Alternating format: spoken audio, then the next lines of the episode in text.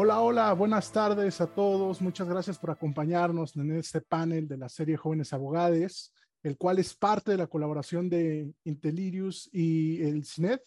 Eh, el día de hoy hablaremos sobre la trascendencia que tiene el conocimiento eh, reciente de las acciones del gobierno mexicano en materia de inteligencia y cómo tales acciones se pueden materializar en el contexto tecnológico actual, eh, generando potenciales afectaciones a derechos humanos y también a las libertades de grupos como las y los periodistas o las y los activistas. Esto en un contexto en donde no es clara la legalidad y las justificaciones de seguridad pública, donde son ineficientes y trascendentales en sus afectaciones sobre la, sobre la privacidad. Eh, en este panel nos acompaña eh, María Jimena Lezama Hernández, ella es egresada de la licenciatura en Ciencias de la Computación por la UNAM, tiene un interés en la docencia y en la colaboración en cursos de nivel de licenciatura en temas de programación, tales como arquitectura de computadoras, lenguaje de programación, seguridad informática y criptografía. Bienvenida, María Jimena. Muchas gracias. También eh, nos acompaña Leticia Stephanie Enríquez Valerio. Ella es abogada especialista en Derecho Informático y Tecnología Legal. Cuenta con un diplomado en protección de datos personales y uno en propiedad intelectual en el ámbito digital. Ella se ha desempeñado en materia corporativa de propiedad intelectual, protección de datos personales y derecho informático en despachos como Ernst Young, KP Robinson y Asociados, CM Counseling y actualmente es acreditada de Amnistía Internacional México. Ella se ha enfocado en temas de violencia de género, de defensores de, de, territorio y medio ambiente, así como la defensa de derechos digitales. Ella es colaboradora del Instituto Nacional de Ciberseguridad MX y activista feminista, fundadora de Vigilantes Digitales. Además, eh, participó en el análisis, revisión y redacción de la Ley Olimpia en México eh, y realiza acompañamiento a mujeres que sufren de violencia digital en nuestro país. Bienvenida, Stephanie. También eh, nos acompaña Rodolfo Moguel, si lo pronuncié bien, Litterhals. Él es estudiante de Derecho por el ITAM, es integrante del Consejo Interuniversitario Nacional de Estudiantes de Derecho del CINEF y colaborador del despacho jurídico pro bono del Centro de Acceso a la Justicia. Bienvenido, Rodolfo. Muchísimas gracias, Ángel. Es un gusto. Gracias. Y bueno, un servidor, Luis Ángel Carrillo Amaya, soy maestro en Administración y Políticas Públicas por el CIDE. Eh, a mí me interesan, soy un apasionado de los temas de inteligencia financiera, así como organizacionales. Y bueno, algunas eh, otras situaciones, eh, muchos me reconocerán por esta cuestión de la defensa del CIDE. Y bueno, actualmente me encuentro trabajando en el sistema público de radiodifusión del Estado mexicano. Entonces, en este panel abordaremos cuatro ejes de análisis. El primero tratará sobre el contexto actual, el segundo sobre cuáles son los problemas de ciberseguridad y cómo puede suceder este tipo de divulgaciones sobre los derechos de la ciudadanía, y el último, las afectaciones a actividades específicas como lo es eh, el activismo y la Defensoría de los Derechos Humanos. Eh, entonces, pediría yo a nuestra referente Stephanie eh, que nos dé un poquito de contexto sobre por qué este tema, por qué ahora. Eh, y bueno, si nos puede dar un poquito de contexto, Stephanie, el micrófono es tuyo. Muchas gracias, eh, Luis Ángel. Y primero que nada, pues muchas gracias por, por esta invitación para platicar con ustedes de un tema como tan, tan importante. Me va a faltar un pedazo porque sé que nuestra querida María Jimena nos va a contar el, más bien por qué salió a relucir este tema ahora, ¿no? Porque, porque estos temas son como una ola, ¿no? Como que por un rato parece que están en el ojo del huracán, por un rato cobran importancia, todos los legisladores, todos los gobernadores, en cualquier nivel se interesan por estos temas, pero luego se, se va la ola, se aleja y hasta que no vuelva a pasar algo nos volvemos a, a preocupar. Eh, bueno, una serie de sucesos eh, bastante interesantes que nos va a este, compartir María Jimena, eh, suscitaron en que el tema de algo que seguramente ustedes han escuchado, que es Pegasus, y quienes no, no se preocupen, vamos a platicarlo, este, salió a relucir en un contexto de espionaje y vigilancia ilegal a activistas y periodistas en México. Pero, ¿qué es esto? ¿Cómo se come? ¿Qué pasó? Eh, ¿Por qué es tan famoso Pegasus? Bueno, Resulta que toda esta historia sobre Pegasus eh, inició en el año 2016, si no mal recuerdo, cuando un activista este, no mexicano, me parece que, no recuerdo tal, de, la verdad es que su nacionalidad en este momento, pero eh, recuerdo que justamente en, un contexto como de que sentía que algo malo estaba pasando por su celular o le estaba pasando en su celular, fue a revisarlo.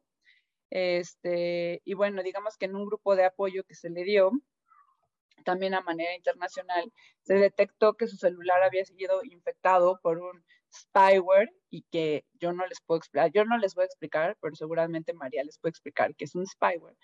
Eh, pues le estaban, le habían intervenido, en otras palabras, su teléfono y que estaban revisándole todo. Esta persona no recordaba muy bien cómo es que se pudo haber infectado y de pronto recordó que había como una serie de mensajes que le habían llegado como muy raros, como el que luego ustedes reciben de Amazon tiene un nuevo trabajo para usted, dele clic a este link. Bueno, algo muy similar, pero relacionado con su labor activista.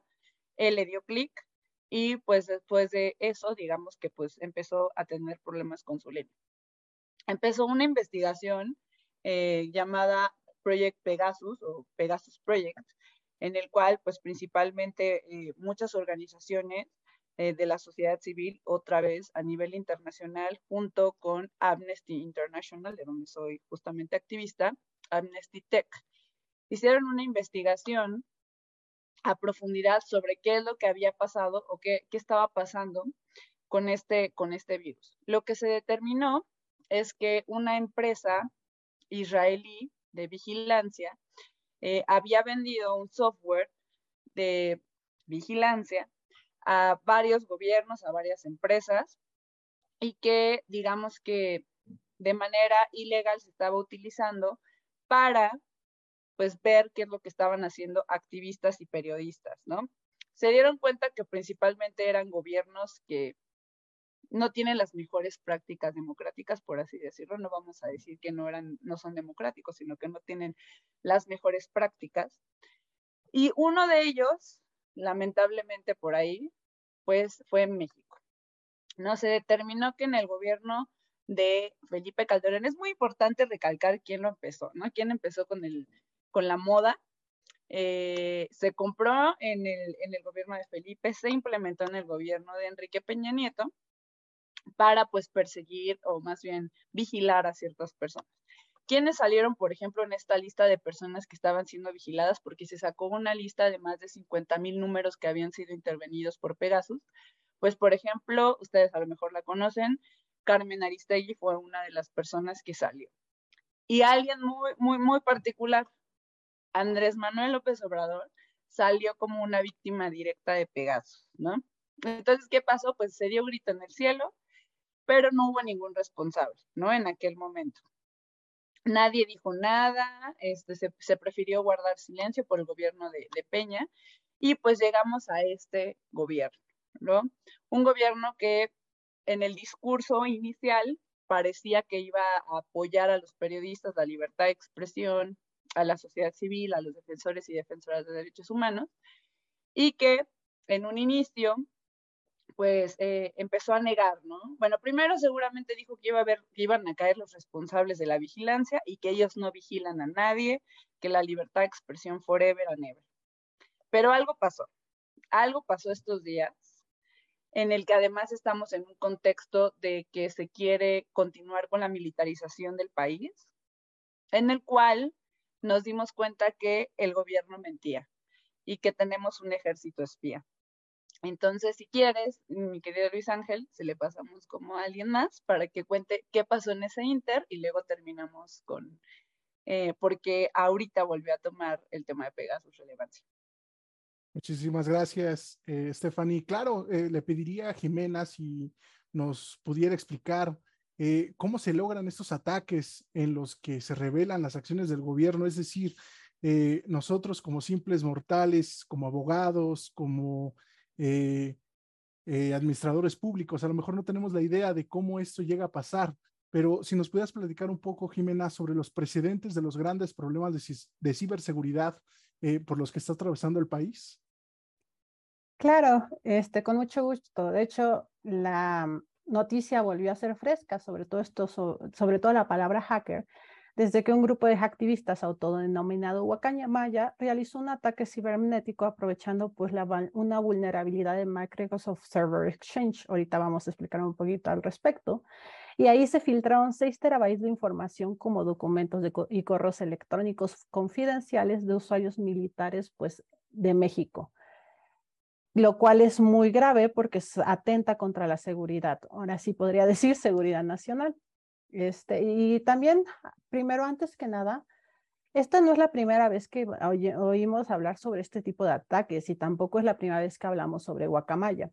En marzo, de hecho, sucedió un hackeo importante llama, que lo recordarán por Twitter, que se volvió un hashtag de trending, que era Mining Secrets, que era un hackeo que logró hacerse a la transnacional ruso-suiza llamada Solway Investment Group y cómo operaba un proyecto en general de Fénix en Astor y Zavala al nororiente de Guatemala y en ese caso fueron dos terabytes.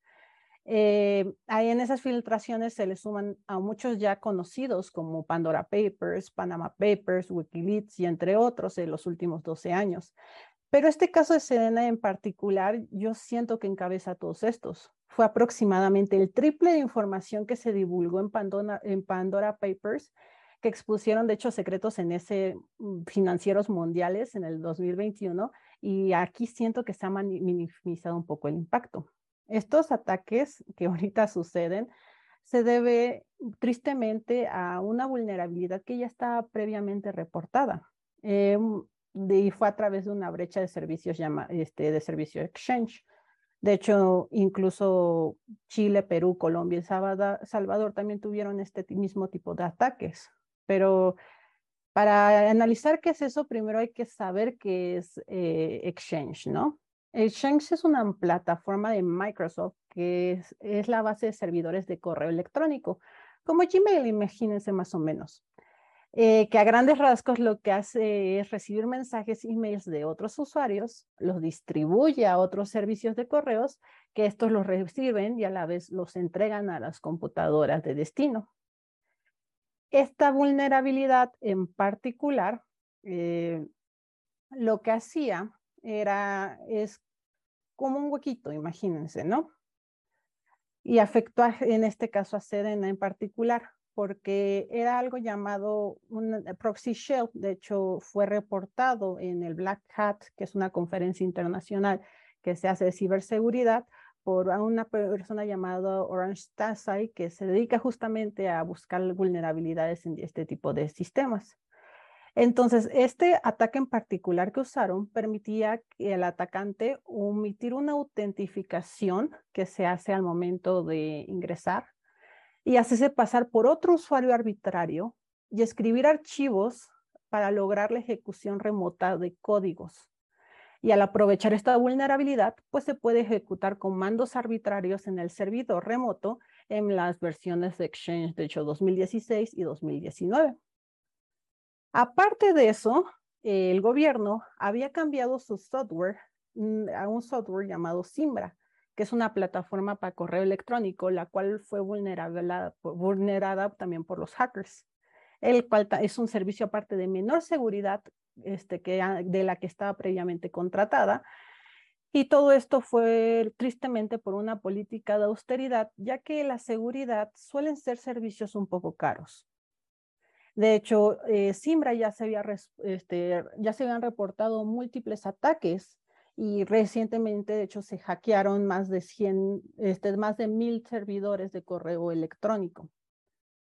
Entonces, en general, ese es el contexto por, la cual, por lo cual ahorita están todo mundo hablando todavía de lo que vendría siendo pues hackers, hablando sobre los activistas y hablando sobre este tipo de situaciones que la verdad sí dan un poquito como de miedo el darse cuenta de que somos vulnerables, de que nuestra información no está totalmente pues cubierta y de que puedan sacar ese tipo de información cuando quieran.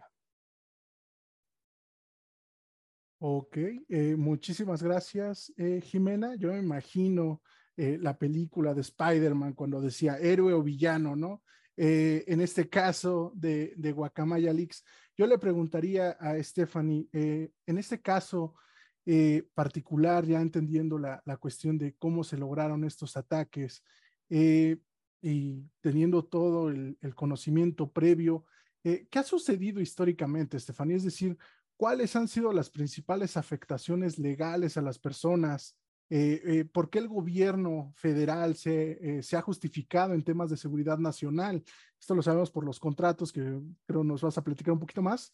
¿Y, y qué implica la vigilancia y cuándo se vuelve ilegal? Es decir, cuándo ya el, el, espionaje raya, ya pasa esta línea en, entre lo ilegal. Si nos pudieras dar un poquito eh, sobre, sobre este tema. Muchísimas gracias.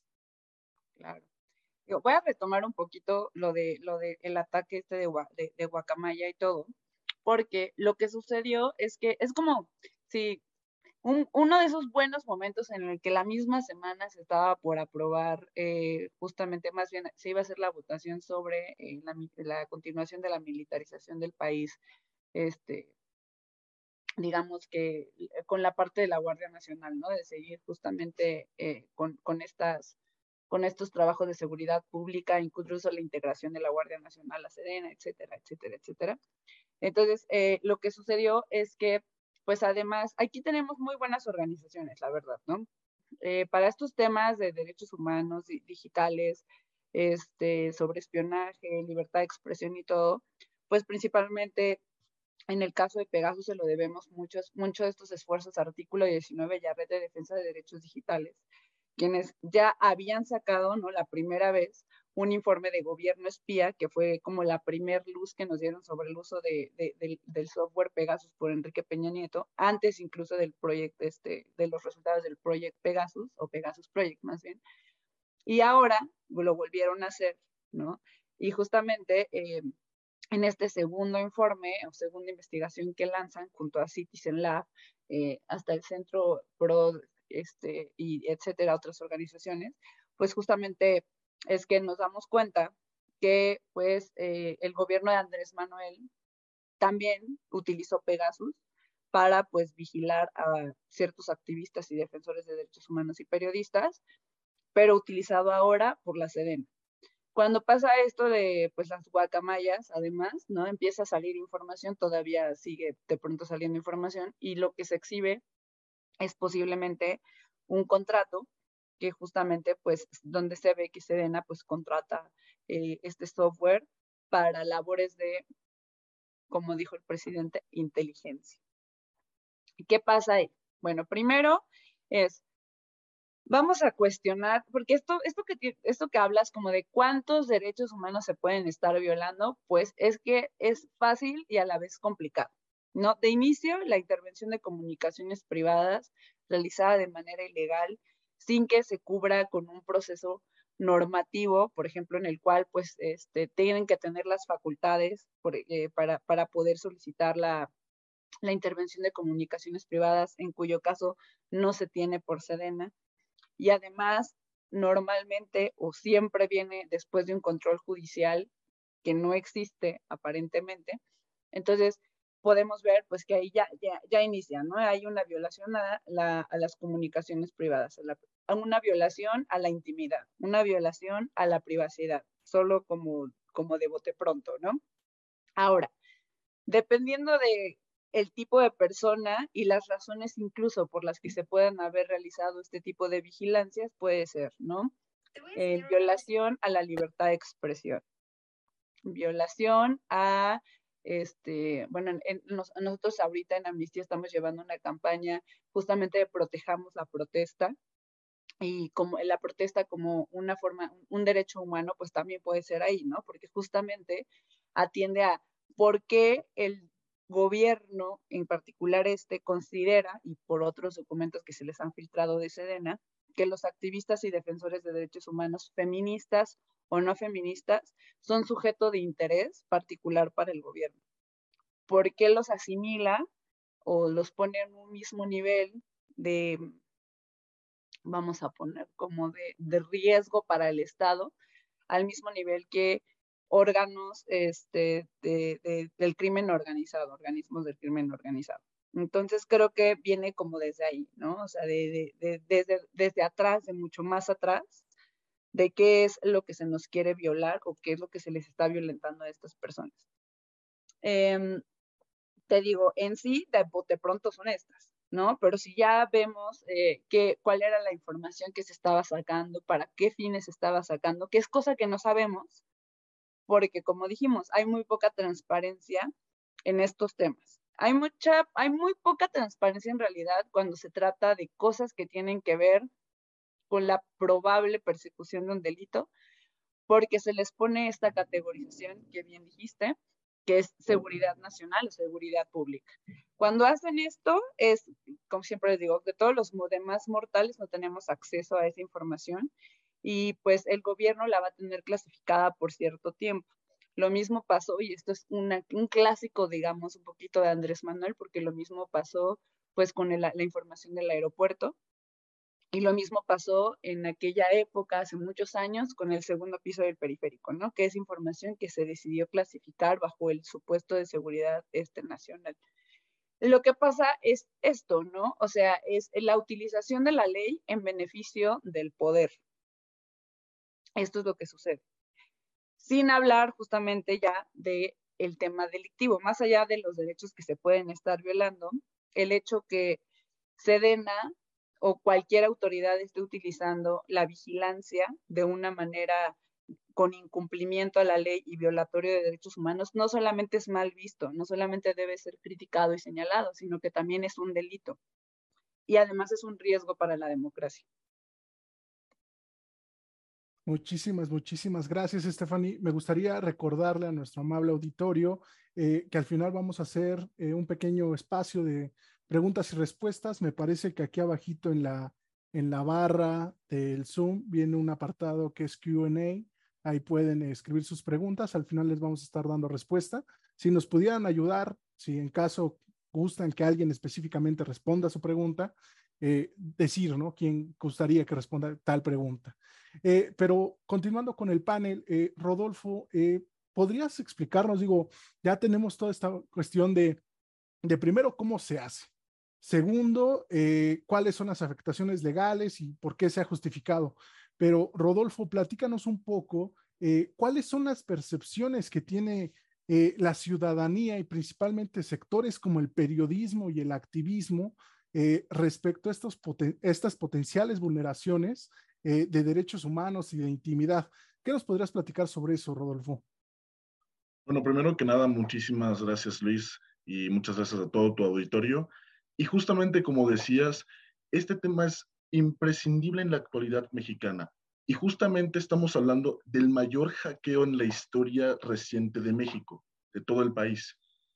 Y el problema es que, como bien decían mis compañeras, este tema está afectando a muchas personas, está dejando con muchas dudas, con muchas inquietudes y nerviosismo, no solamente para la ciudadanía ni para el colectivismo, sino también para el mismo gobierno, porque como bien sabemos fueron más de 6 terabytes de información, que es demasiado, demasiada información. Y para que se den una idea de cuántos son 6 terabytes, supongamos que tengamos una hoja y pongamos información, y esa hoja esté de información de las dos caras de la hoja. Ahora, tenemos que poner tantas hojas encima que si queremos calcular cuántos metros es de información, estaríamos llenando aproximadamente dos torres latinoamericanas. Es decir, que son muchísimos metros. Son aproximadamente ciento y tantos metros de pura información. Eso para mí, al menos para mí, es demasiado. Y el problema es que vamos a ver muchísima información que va a afectar a la estabilidad política del país. Y es que justamente, como bien mencionaron mis compañeras, anteriormente, ya han habido varios casos de, de espías hacia el periodismo, hacia los colectivos también feministas, colectivos de, de, de, medio ambiente, entre muchos otros índoles, e incluso también hacia los mismos periodistas. Tales fueron los ejemplos como, por ejemplo, Carmen Aristegui, como estaban mencionando anteriormente, o incluso Carlos Loret de Mola o Ricardo Anaya, incluso antes de ser candidato a la presidencia de la República. Y justamente dentro de la actual eh, circunstancia que está pasando con Guacamaya Leaks, salió que en este mismo hackeo detalla las investigaciones internas del propio ejército y las sospechas de que poderosos funcionarios del gobierno, y no me estoy refiriendo a presidentes municipales o diputados, me estoy refiriendo más bien al mismísimo secretario de gobernación y a los gobernadores de los estados, quienes tengan vínculos con los cárteles de droga. Esto salió bajo las investigaciones que salieron de Guacamaya Leaks y bajo un reportaje de The New York Times. Lo que llama mucho la atención es que el mismo secretario de gobernación, el que creemos nosotros que es el, la persona que nos va a poder proteger sobre la injusticia de México, tenga estos vínculos y es sumamente preocupante. Ahora, el secretario de gobernación, eh, y me estoy enfocando mucho en él porque el secretario de gobernación literalmente es el secretario de Estado más importante de toda la República Mexicana, se supone que el secretario nos tiene que cuidar a nosotros sobre nuestra libertad de opinión, nuestra libertad de poder decir lo que queramos, nuestra libertad de poder opinar distinto. Y al final de cuentas sale que tiene vínculos con un grupo que sinceramente es lo contrario. Independientemente de eso, también hay que saber que el Ejército Nacional ha tenido históricamente abusos de derechos humanos y de masacres civiles. Uno de esos casos, como bien sabemos, es sobre la participación del ejército en Ayotzinapa. Otro es en el en Actial, allá en Chiapas, en mi estado de origen, entre muchísimos otros estados. Y lo que preocupa es que el mismo ejército tiene formas de escudarse a sí mismos en contra del mismo gobierno. Eso quiere decir que ellos protegen a sus mismos compañeros eh, para que no los enjuicien. Por ejemplo, si un cadete o alguien, por ejemplo, hizo algo mal y tiene que ir a juicio, el mismo ejército lo arropa y hace que no vaya a juicio. Y eso crea una grandísima impunidad, una impunidad tremenda. Y eso hace que los colectivistas que los activistas y que nosotros los ciudadanos estemos totalmente indignados, nerviosos, pero sobre todo también deberíamos de estar enojados con nuestro mismo gobierno. Ahora, muchas personas piensan o pensaron cuando salió esta información sobre la verosimilitud y la, y la veracidad perdón, de estos documentos pero el mismísimo presidente de la República dijo que son datos verdaderos. Entonces eso quiere decir que el mismo presidente de la República está eh, aclarando que su gobierno sí tiene vínculos con el narco. Esa es una pregunta que muchos periodistas están haciendo actualmente. Y justamente el gran realce y el gran interés que tiene este tema para, por ejemplo, periodistas, para poder colectivos, eh, colectivos de toda índole, puede ser incluso de colectivos de medio ambiente, colectivos de libertad de expresión, colectivos incluso académicos. Es sumamente indispensable saber la veracidad total de estos documentos, porque si son reales todos, entonces estamos viviendo en un gobierno impune totalmente. Ahora, em, yo voy a citar algo ahorita de Stephanie Brewer directora de México en la Oficina de Washington para América Latina, que es una institución de investigación, y ella dijo textualmente, las Fuerzas Armadas de México son conocidas por ser la institución menos transparente y estas filtraciones se producen en un momento crítico porque el gobierno mexicano está profundizando la participación de las Fuerzas Armadas en la vida y las instituciones civiles. Como bien sabemos, y bueno, termino la cita. Y como bien sabemos actualmente el debate no solamente es Guacamaya Leaks, sino también es el debate que hay sobre si las Fuerzas Armadas o la Guardia Nacional pueda estar en la calle por muchos más años, hasta 2028, si no mal recuerdo. Y justamente esto crea un panorama de Guacamaya Leaks, de estos documentos, crea un panorama más de incertidumbre hacia la ciudadanía y hacia el pueblo mexicano, porque si estamos viendo que históricamente han tenido vínculos con el narco, las mismas Fuerzas Armadas, entonces no nos queda mayor duda que si intentan poner al ejército en las calles o a la Guardia Nacional en las calles, pues nos va a llevar de muchísimo terror, nos va a llenar de mucha incertidumbre. Nos vamos a poner totalmente, pues sin saber qué va a pasar en un futuro. Entonces vamos a estar muy tristes, vamos a estar muy enojados, vamos a estar, ¿cómo vamos a estar en contra del gobierno?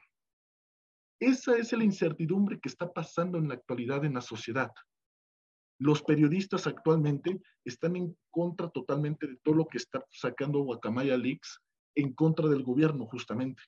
Por ejemplo, el secretario de Defensa Nacional, eh, para que las personas que no sepan sobre la noticia, si no mal recuerdo, el secretario de la Defensa Nacional fue citado por ciertos diputados de la Cámara de Diputados y no asistió. Él dio unas ciertas peticiones eh, para que pudiera dar una conferencia hasta estos diputados. ¿Quieren saber cuáles eran las especificaciones que este secretario quería? Que fuera puerta cerrada, que no hubiera periodistas y tercero que nada, que sea en propiedad del mismo ejército mexicano, es decir, que sea dentro de un cuartel o lo que sea. Estas cosas, sinceramente, están vulnerando al derecho al periodismo, al derecho de la libertad de expresión por parte de los diputados por la intimidación de estar en un, cuartel y la tercera, violenta el derecho a la información. Y justamente como bien decimos, como bien han dicho mis compañeras, eh, es un tema bastante complicado. Es un tema que tiene muchísima información y no viene información de la actualidad, viene información desde hace muchos meses e incluso años. Entonces, hay que esperar las noticias, hay que esperar todo eso, pero es digno de estar preocupados como ciudadanía. Es digno e incluso yo lo veo necesario porque al estar, y para concluir, al estar preocupados, tenemos que también exigir que el gobierno dé soluciones y que dé toda la transparencia de información. Es necesario nosotros como ciudadanía exigirle al gobierno que haga transparencia, que haga transparente todos los documentos y que explique documento por documento, caso por caso, para que la ciudadanía y el pueblo mexicano tenga la información verídica y la información de todo México, de todo el gobierno, de todo el ejército y de cualquier otra índole. Gracias. Muchísimas gracias, eh, Rodolfo. Sí, a mí me gustaría comentar sobre este punto. Eh, lo que bien mencionaba Stephanie, las palabras eh, textuales que utilizó el presidente cuando se le cuestionó primero sobre el uso de este eh, spyware que dijo, no, nosotros no lo hemos contratado, eh, nosotros no lo hemos usado. Eh, posteriormente, no recuerdo el nombre de la periodista, pero dice, sí, vea, aquí hicieron un estudio, la Universidad de Toronto, donde ya se descubrió el, el software en, en, este, en estos celulares de estas personas, que fue el defensor de derechos humanos en Tamaulipas, Renato Ramos, eh, del analista político Ricardo Rafael, que lo hemos escuchado muchas veces en la mañanera, y de un periodista de Animal Político que no quiso dar su, su nombre, ¿no? Por, por seguridad propia, pero sabemos hasta el momento que fueron tres personas, ¿no? Las que fueron, en este caso, eh, en este gobierno, eh, investigadas. Y ya cuando se le da los datos, se le da el nombre, se le da la lista, procede a decir, bueno, son labores de inteligencia, no es espionaje porque no somos iguales. Es decir, cambiamos el discurso al decir, eh, eh, ustedes piensen en, el spyware de, de, Pegasus como la peor pesadilla que puede tener tu ex en tu contra, este ex tóxico que sigue buscándote. Piensen en este malware que puede desde, una, desde un mensaje de texto, desde algún link, desde alguna forma, incluso ya algunos son eh, indetectables, eh, puede eh, entrar a tus aplicaciones, grabar conversaciones, acceder a correos, tus contactos, tus fotos, tus videos, te lee los mensajes de texto, puede activar remotamente la cámara y puede grabar conversaciones. Es un spyware bastante poderoso que realmente eh, preocuparía, ¿no? Saber como los activistas, eh, este activista eh, tamaulipeco, realmente cuántos activistas hay. Nosotros sabemos los casos interminables en México de los activistas asesinados, de los activistas buscados, que bueno, en este caso, originalmente, como lo decía Stephanie, fue por una razón de que una persona, un, un activista dijo, mi celular está lento, lo voy a mandar a investigar, pero aquellos activistas, yo pongo el ejemplo de mi tierra, de Oaxaca, que no tienen la forma ni los recursos de mandar a hacer un estudio sobre sus comunicaciones, ¿cómo sabrían si están o no intervenidos? Es decir, generan un sentimiento de, pues mejor me voy, mejor ya no sigo con esto, porque, bueno, ya lo sabemos, eh, son periodistas asesinados, eh, son activistas asesinados, y ahora la, la, institución de seguridad, en este caso, como lo va a hacer y como ya está aprobado en el Senado, pero esperemos que haya un acto de inconstitucionalidad, pero como ya lo es, la, la institución que los debería de proteger, eh, exacto, justo, no sabes quién te está espiando. Entonces, cuando aspiras a que la institución que te debe de dar seguridad de decir, bueno, yo voy a hacer un activismo esperando que las instituciones públicas me protejan, resulta que también te están espiando. Entonces, eso es terrible. Entonces, eh, eh, y hay un meme muy conocido que dice, no es un buen momento para ser activista en México, aplica perfectamente aquí, no es un buen momento, definitivamente es un pésimo momento histórico para hacer activismo. ¿Por qué?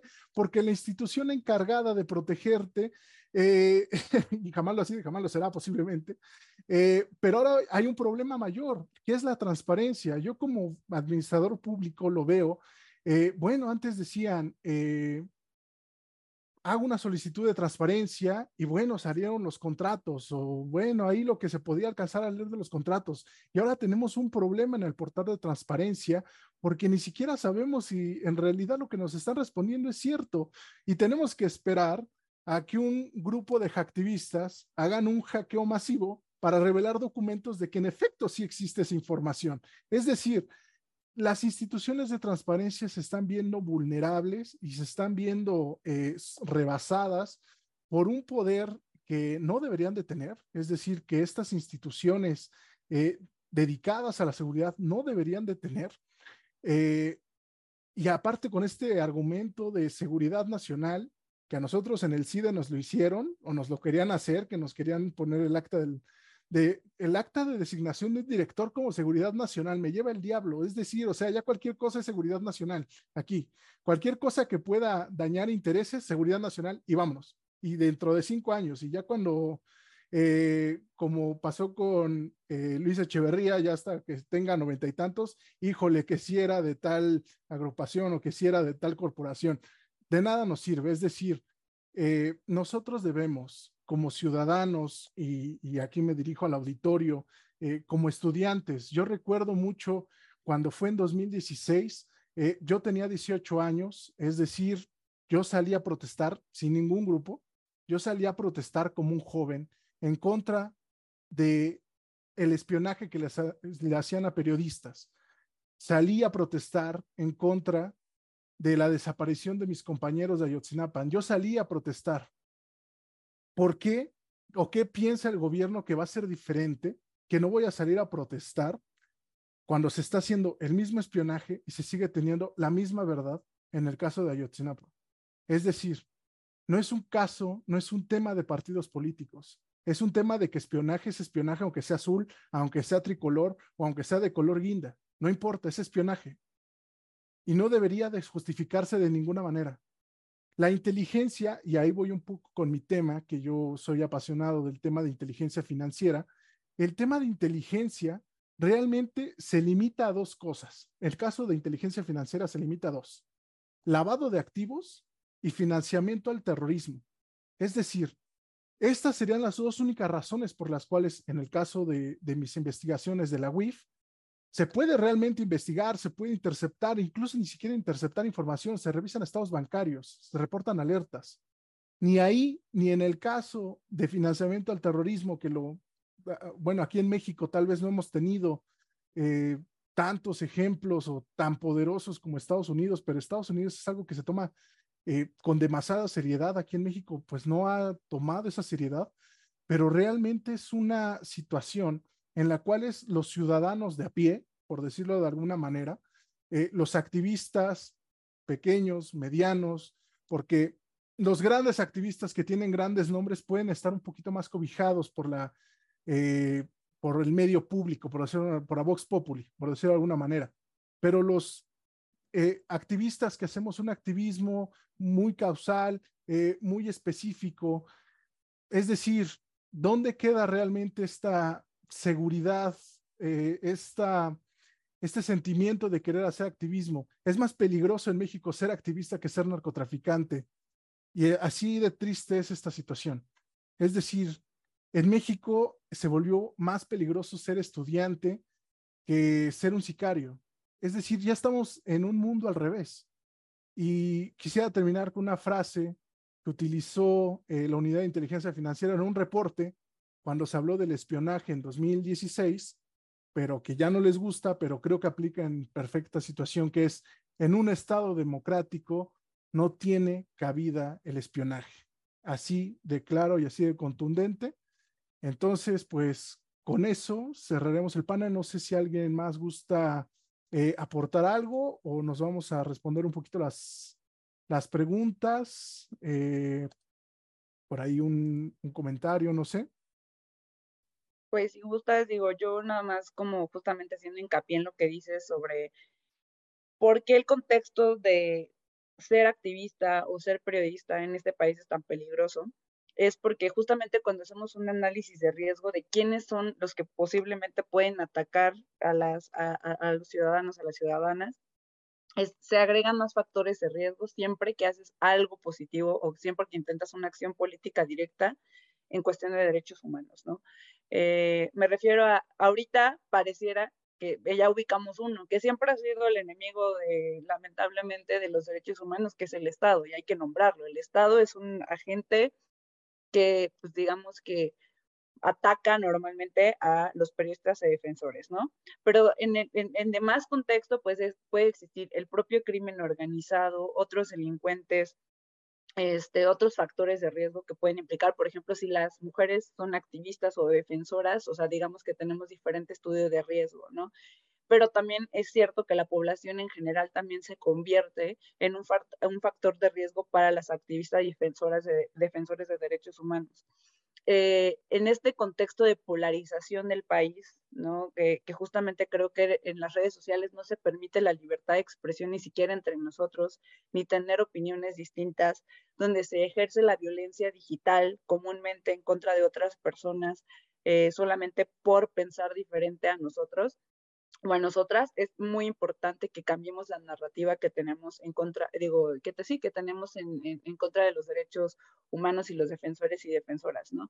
El tema de son delincuentes, son criminales, se lo merecen, este, etcétera, es algo que se tiene que primero, eh, pues, destruir por la ciudadanía, porque pues lo vemos en el caso justamente de, de, de Julian Assange, ¿no? Que justamente pues es uno de, un periodista que ahorita pues se encuentra a punto de, de sufrir ¿no? Eh, una consecuencia súper grave que es su extradición a Estados Unidos, es que el abandono de la ciudadanía a los defensores y defensoras de derechos humanos puede implicar riesgos en su vida, ¿no?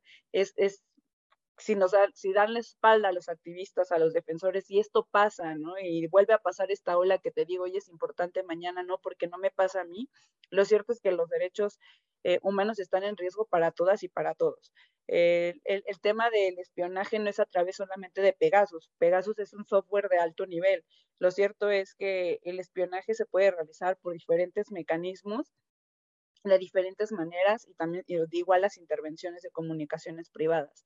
Entonces, eh, en este caso es muy sonado porque incluso pues tiene que ver con una empresa israelí, etcétera, pero la verdad es que eh, el tema del espionaje no, no, no está como, eh, no siempre está a ese nivel, pero no significa que no nos estén observando, que no estemos siendo observados.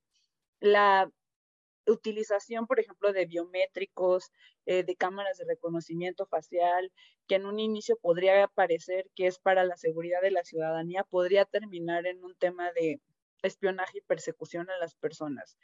Justamente analicemos el contexto político, no siendo ni a favor de uno ni, ni en contra de otro, sino cualquiera de los dos puede utilizar esos mecanismos de forma equivocada. La tecnología en sí no es mala, no tiene una carga, ¿no? Sino las personas que la utilizan. Entonces creo que pues nada más sería como también un llamado a la sociedad de que el tema, este tema de Pegasus hoy, pero el tema en general de la persecución en contra de periodistas y activistas no se tome a la ligera.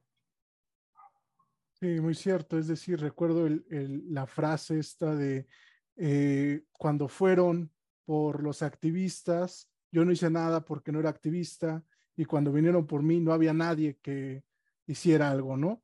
Es decir, esa frase es muy, eh, bueno, ese pensamiento, no sé, es muy poderoso porque, pues sí, ahorita son los activistas y sí, en algunos casos, pues sí, grilleros, eh, tienen intereses, pues Estefan, tú sabrás, digo, tú estuviste en la, en la redacción de la ley Olimpia, cuántos insultos en redes sociales no habrán sido y, ni siquiera insultos de, o sea, ya amenazas, amenazas y yo sé que amenazas muy serias y están documentadas y, y aún así el activismo sigue siendo eh, parte importante, es decir, eh, los activistas somos activistas porque somos necios, no nos importa demasiado, hacemos todo por el activismo. Eh, ¿Algún comentario de cierre, Jimena? Bueno, también este, yo siento que hay que tener en cuenta de que México, la verdad, a comparación con otros países, estamos muy retrasados en lo que viene siendo la tecnología de seguridad y también la divulgación sobre la misma. La mayoría de las personas hoy en día no tiene miedo de conectarse a redes públicas sin ningún tipo de protección, incluso hacer transferencias bancarias mediante hechas redes públicas. De hecho, era muy sonado que en el metro podías hacer un PIN, que es un comando, y poder obtener información de otras gentes, porque nadie podía, se protegía a sí mismo con algo tan básico incluso como una VPN. Y eso es población en general, pero también en, a nivel gobierno y a nivel de instituciones, la seguridad es muy endeble y muy débil. No hay realmente pues organismos o más bien este, como personas que se dediquen enteramente al, dar mantenimiento a lo que vendría siendo la seguridad del sistema. Y contratan a veces a incluso a expertos o a empresas ajenas para que les lleven ese seguimiento en lugar de tener uno interno. En Estados Unidos, de hecho, es muy importante esto, incluso gran parte de lo que vendría siendo presupuestos en una empresa se va de hecho a seguridad. Y pues con esto nos damos cuenta de lo vulnerables que realmente estamos, porque en sí la primera vulnerabilidad empieza desde escritorio y empieza desde las personas en las cuales nosotros damos acceso a un clic a una página que ni siquiera teníamos ni idea de qué era, simplemente por mera curiosidad.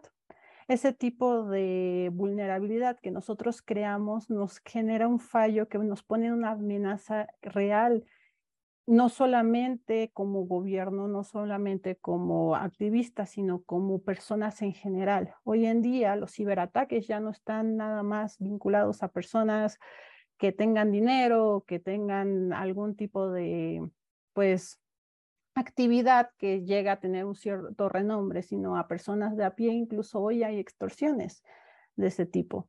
Entonces, yo siento que algo que sí se debería tocar en algún punto es empezar a dar este tipo de información para prevenir, porque la mejor modo para nosotros este, protegernos de spywares, de malwares, de vulnerabilidades, es la información. Y sobre todo tener en cuenta y estar actualizados en las nuevas técnicas o los nuevos métodos para protegernos hoy en día. Sí, digo, ya es el, el argumento que nos daban nuestras abuelitas, ¿no? De, si te cuida el policía, pues también cuídate tú, ¿no? Por mejor cosa, este. Y digo, ustedes mejor que nadie lo saben, es tristísimo lo que estamos viviendo en la actualidad. Eh, Rodolfo, por favor, algún comentario de cierre. Primero que nada, muchísimas gracias a todo tu auditorio y a ti, como mencioné al principio. Y justamente, como bien mencionaron mis compañeras, es un tema muy delicado, pero también es un tema muy importante que discutir. Y posiblemente mi discurso, que di al principio, haya sido de más de preocuparse, pero justamente se tiene que preocupar para poder atender la necesidad y la importancia que tiene este tema. eh, al final de cuentas es información que está saliendo a la luz. Es decir, fueron actos que ya han sido cometidos. Espionaje, asesinatos, involucraciones del ejército con el narco, entre muchos otros temas. Es cuestión de analizar mucho más los documentos que han sido entregados por Guacamaya Leaks, como también es importante que desde nuestras organizaciones sociales, desde nuestras trincheras, luchemos por más derechos y que no sean estas vulneradas, porque son muy vulneradas durante todo el país y pues es un tema muy complicado que se discute en México. Pero como ciudadanos tenemos que enfocarnos más en exigir nuestros derechos que no sean vulnerados, pero que al mismo tiempo sean bien recompensados. Eso es lo que yo me quedo y lo que quiero decir a la, todo el auditorio. Quiero que se queden con ese mensaje de que como ciudadanos tenemos que exigir al gobierno más, bueno, exigir al gobierno derechos mucho más fundamentales, mucho más fuertes y que sean totalmente respetados, que no sean vulnerados. Muchísimas gracias, Rodolfo. Un gran mensaje eh, para terminar.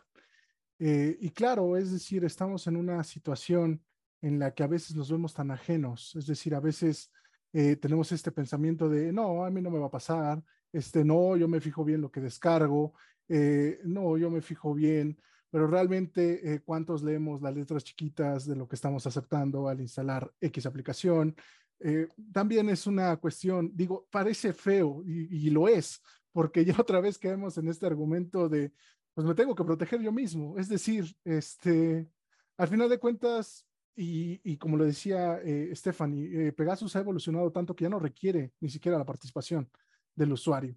Entonces, ahora sí que cuidarnos de mejor manera de lo que nosotros podamos y pues exigir, como dice Rodolfo, eh, que se respeten estos derechos eh, y que se creen en el caso si no están eh, regulados, que se empiecen a crear, porque, bueno, en este caso son los activistas, pero después, ah, ya después va a ser más preocupante cuando no haya quien levante la voz. Eh, no me resta más que agradecer a las y el ponente. Este, muchísimas gracias por su participación. Eh, nos quedamos con sus bellos comentarios. Eh, muchas gracias por acompañarnos y los esperamos. esperamos que haya una siguiente ocasión. Ojalá podamos seguir hablando de temas muy interesantes y seguir las redes de las personas que estuvimos aquí hablando y también de IntelliLirius, ¿no? Entonces, eh, pues sería todo. Eh, muchísimas gracias y no resta más que despedirnos. Hasta luego.